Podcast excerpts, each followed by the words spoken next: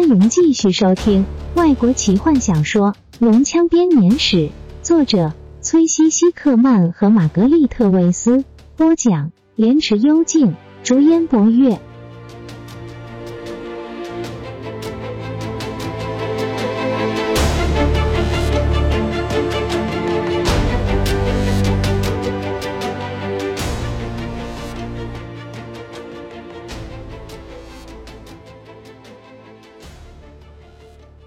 东被册封为骑士后的那个晚上，弗林特和史东走在防御工事之中，讨论着这段日子的遭遇。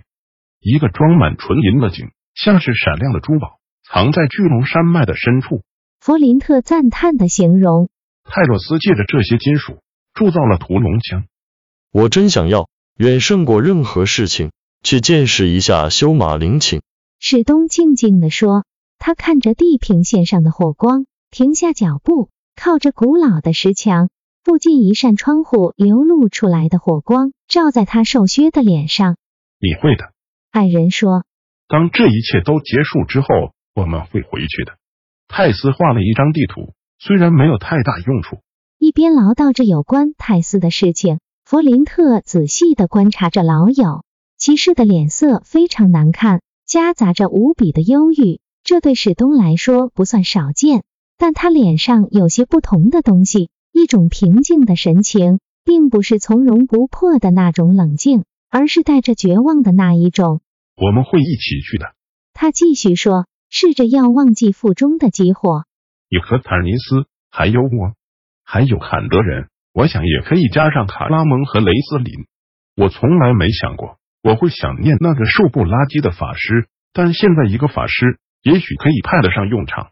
还好卡拉蒙现在不在这里，你能够想象让他少吃几餐之后我们会听到的抱怨吗？史东心不在焉的笑笑，他的思绪飘到很远的地方。当他开口的时候，很显然矮人说的话他一句都没听进去。弗林特，他开口，我们只需要一天好天气就可以让补给线开放了。当那天来临的时候，答应我。带罗拉娜和泰斯离开。如果你问我的意见，我们应该全部离开。矮人爆发了，把骑士带回帕兰萨斯沃达多，那座城可以抵挡龙的攻击。它的建材都是上好的石料，不像这个地方。矮人挑剔的看着人类建成的塔。帕兰萨斯防守起来要轻松多了。史东摇摇头，人们不会容许的。他们只考虑到他们美丽的城市，只要他们还认为有机会不需要动武，他们就绝不会拔剑。不行，我们一定得死守这里才行。你们一点机会都没有。弗林特争辩道。不对，我们有。史东回答。如果我们可以支撑到补给线稳定之后，守军的人力是足够的。这也是为什么恶龙军团不敢妄动的原因。还有另外一个方法。一个声音说：“史东和弗林特转过身，火把的光照在一张历经风霜的脸上。史东的表情严肃起来。是什么办法，德瑞克爵士？”史东用压抑着的礼貌语气问：“你和冈萨都相信你们打败了我？”德瑞克完全不理史东的问题。当他看着史东时，他的声音带着强烈的仇恨。可惜你们还没有。只要一件英勇的事迹，骑士团就会重回我的掌握中。德瑞克举起他穿着锁子甲的手，护甲在火光下发出光芒。你和冈萨就完蛋了。他慢慢的握起拳头。我还以为我们是在和外面的龙人作战。史东说。不要再说那些屁话。德瑞克咆哮道。布莱特布雷德，好好享受你的骑士身份吧。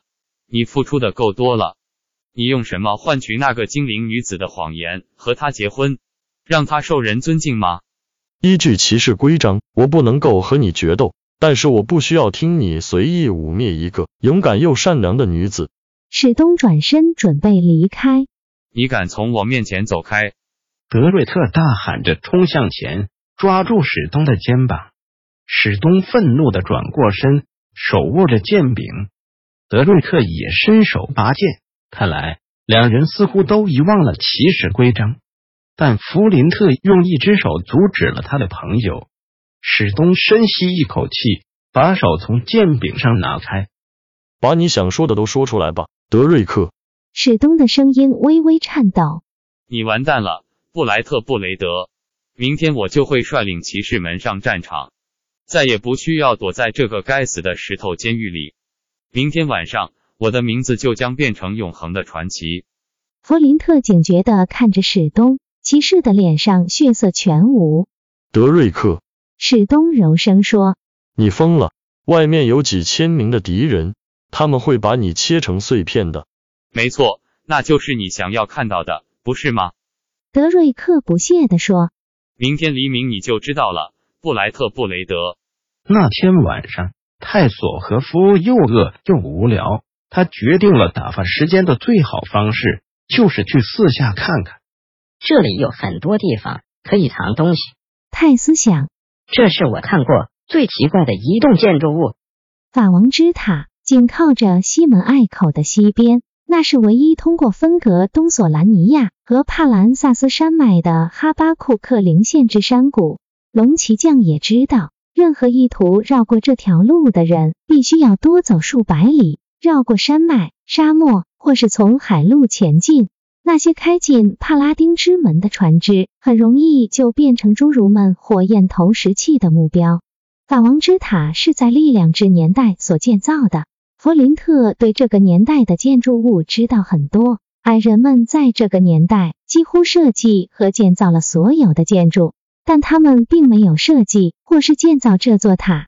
事实上，弗林特还在思考，到底是谁建造了这座建筑，因为他觉得这个家伙不是喝醉就是疯掉了。八角形的外墙构成了塔的外部防卫，八角形的每一个角上面都有一个炮塔，防御工事则是建造在墙上的两个角之间。一道八角形的内墙构成了一连串高塔的地基，同时也支撑着许多连接着主塔的拱形。这些设计都算正常，但是让矮人疑惑的是，这座建筑物缺乏内部的防卫系统。三扇巨大的钢门设置在外墙上，而不是一扇，后者是比较合理的设计，因为三扇门需要极多的人力来防守。每扇门都连接着一长条走道，通往一扇铁闸门，再度接往一个巨大的走廊。这三条最后的走道。最后都通往塔的正中央。这要是拿来邀请敌人进来喝茶，倒是很好。矮人嘟哝：“这是我看过建造堡垒最愚笨的一个方法。没有人走进这座塔，对骑士们来说这是不可侵犯的。唯一可以进入这座塔的是法王本人，因为现在没有法王，所以骑士们虽然誓死保卫这座塔，却没有一个人可以走过去。”原本这座塔只是为了看守这条通道，而不是封锁它。后来的帕兰萨斯人又在外围建造了封锁隘口的防御工事。骑士和步兵们是住在后来建造的这个营区中，他们连想都没想过要走进塔中。除了泰索和夫，坎德人被无比的好奇心和腹中的饥饿所驱使，走上了外墙的顶端。守卫的骑士在他经过的时候提高警觉，看着自己的钱包。在他走过去之后，就变得比较懈怠。因此，泰斯得以溜下楼梯，跑到了中央的广场上。这底下只有各式各样的阴影，没有点着的火把，没有守夜的骑士。宽广的阶梯通往巨大的铁闸门。泰斯走上阶梯，好奇的看着铁闸后的走廊。什么都没有，他叹口气，后面的地方伸手不见五指，怎么看都看不出什么名堂来。他满怀挫折的推推铁闸门，这只是一个习惯，因为看起来这个闸门要是个骑士或是卡拉蒙才能够打得开。坎德人惊讶的发现，铁闸门竟然开始缓缓上升，发出让人牙龈发酸的摩擦声。泰斯拼死抓住它，终于让它停了下来。泰斯害怕的看着整个营区，等着所有的骑士醒过来抓住他。可是很明显的，似乎整个营区的骑士都在听着自己饥肠辘辘的声音，没有时间管别人。泰斯转过身，仔细的观察铁闸门，闸门底端的尖刺和地板之间刚好有了一个小空隙，足够让砍的人钻过去。泰斯根本没有花时间考虑后果，他缩着身子钻了进去。他发现自己跑到一个长宽大概有五十尺的宽广大厅之中。他只能看清楚一小段距离，不过墙上有许多古老的火把。泰斯奋力跳了几次，从身上的包包里拿出弗林特的火融合，把火把点着。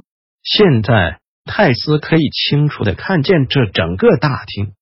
他一直延伸向前，直接通往塔的正中心。两边是奇怪的柱子，像是锐利的尖牙。他仔细的打量其中一个柱子，只在后面发现了一个壁龛，其他什么都没有。大厅本身空荡荡的，泰斯失望的继续往下走，希望能够找到什么有趣的东西。他走到第二个铁闸门，他没有预料到的是，这扇门竟然已经升了起来。表面上看起来简单的事情，一定会更费事。这是一句古老的坎德人谚语。泰斯走过铁闸门，进入第二条走廊。这比第一条更窄，大概只有十尺宽左右，但两边还是有着同样的像是尖牙的柱子。为什么要建造一个这么简单就可以进入的塔呢？泰斯思考着这个问题。虽然塔的外墙看起来相当惊人，但只要一通过，连五个醉酒的矮人都可以占领这个地方。泰斯往上瞧。为什么要建造的这么巨大呢？这个大厅几乎有三十尺高，也许古代的骑士都是巨人。坎德人胡思乱想着，他在大厅里四处乱碰，看看门后或是角落有什么东西。在第二个走道的尽头，他发现了第三个铁闸门。这扇门和其他两个闸门并不相同，和整座塔一样，散发着奇怪的气息。这个闸门分成左右两半，在中间合成一扇。最奇怪的是，这扇门中间竟然还有一个大洞。泰斯爬过这个洞，发现自己到了一个比较小的房间中。他发现面前是两扇巨大的钢门，他小心的推了推，惊讶的发现它们上锁了。那些闸门都没有上锁，这里根本没有什么需要保护的东西。本集就为您播讲到这了，祝您愉快，期待您继续收听下一集。